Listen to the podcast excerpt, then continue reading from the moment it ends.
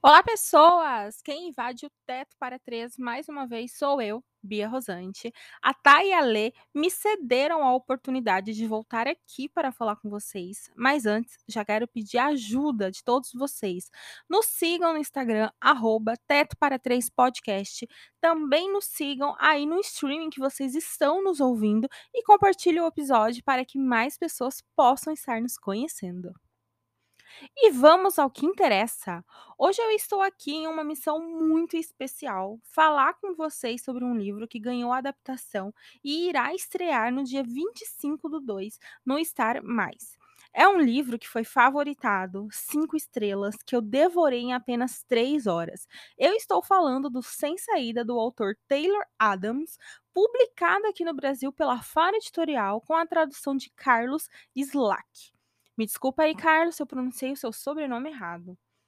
Em Sem Saída, nós conhecemos a Darby. Ela está recebendo uma ligação da sua irmã, informando sobre a complicação da já frágil saúde da sua mãe, que está com câncer em fase terminal, e que ela agora vai precisar passar por uma cirurgia. E se a Darby ainda querer ter a chance de ver a mãe viva, talvez seja melhor ela ir até lá, se deslocar até a cidade, ao hospital, para poder aí, quem sabe, se despedir, né? Já que essa operação é de extremo risco e as chances dela falecer são muito maiores do que ela sobreviver. Darby sente que precisa ir, principalmente por toda a culpa que ela carrega sobre esse relacionamento familiar. Só que o clima tá péssimo. Uma nevasca ameaça fechar todas as vias de acesso. E ainda assim, Darby vai se munir ali de energético, um carro velho e vai ao encontro de sua mãe e irmã. Porém, como previsto, a tempestade só piora, fazendo com que todas as rodovias, vias, estradas sejam interditadas, obrigando a Darby a procurar um lugar para aguardar o tempo melhorar e assim, quem sabe, seguir a viagem a tempo.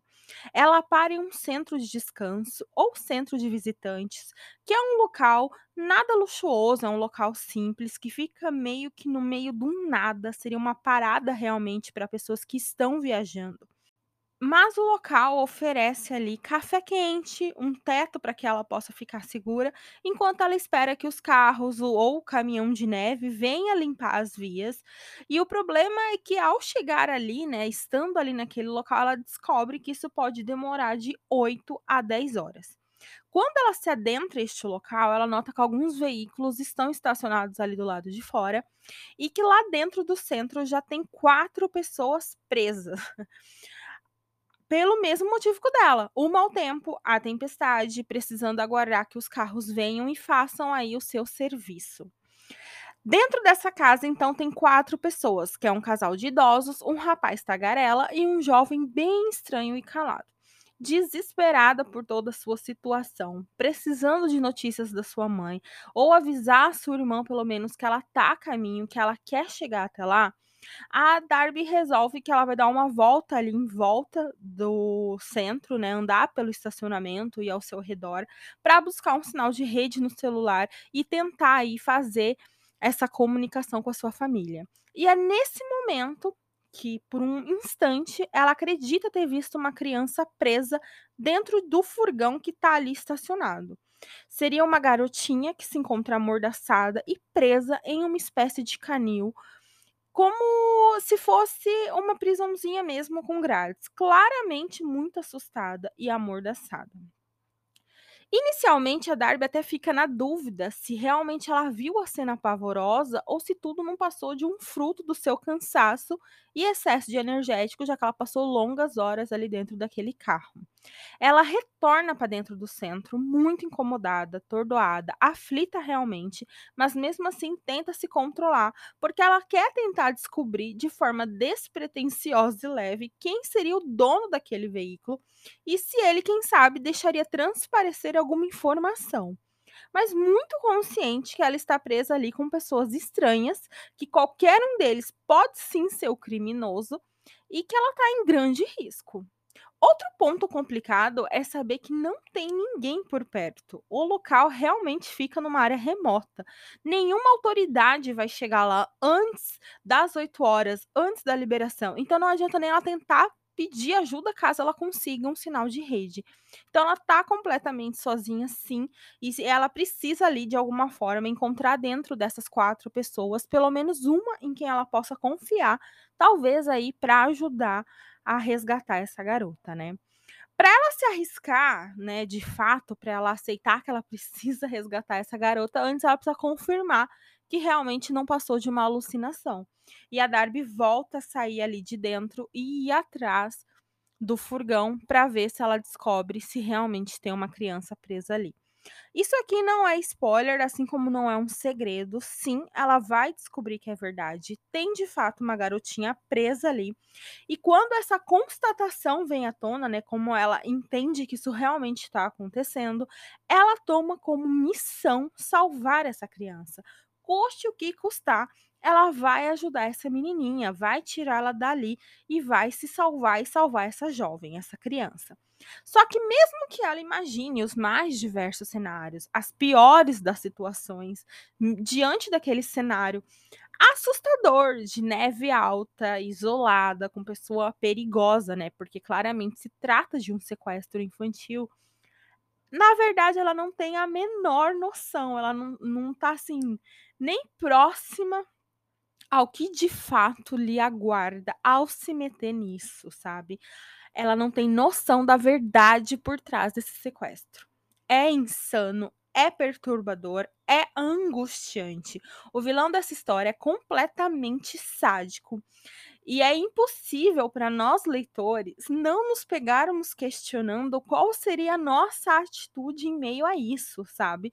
De você encontrar uma garotinha ali presa naquelas condições, precisando de ajuda, e as implicações de se meter em algo assim, sabe? Então você fica, eu faria alguma coisa, eu não faria, como lidar, né? E como ficaria a tua cabeça se você não fizesse nada também, né? Então, assim, é uma leitura boa para te pegar para te deixar insano, arrepiado.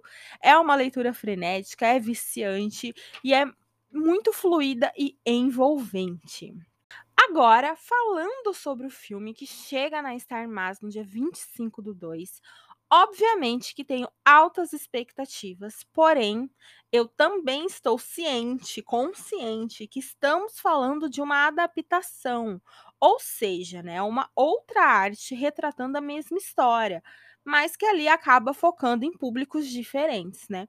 E tudo bem, né? Eu já tô tendo essa consciência desde já. Então, tendo dito isto, eu também quero deixar registrado que o meu desejo como leitora e que eu não abriria mão de ver nas telas, é um filme que me traga as mesmas sensações que eu tive ao longo desta leitura. Eu quero que ele mantenha esse ar de tensão, a constante angústia, o suspense que deixa a mão gelada. Eu quero me deparar com um vilão que consiga transmitir todo o sadismo, a insanidade que o personagem do livro entregou, sabe? O vilão realmente é uma figura icônica.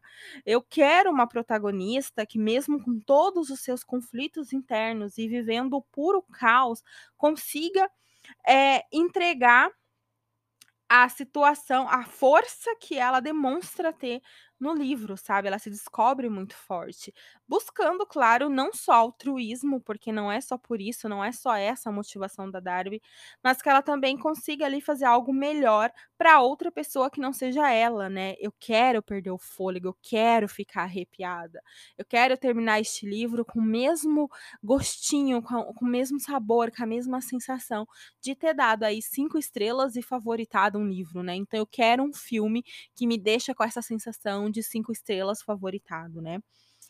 Eu estou animadíssima, gente. Sério. Eu já assisti ao trailer e convido a todos vocês a fazerem o mesmo.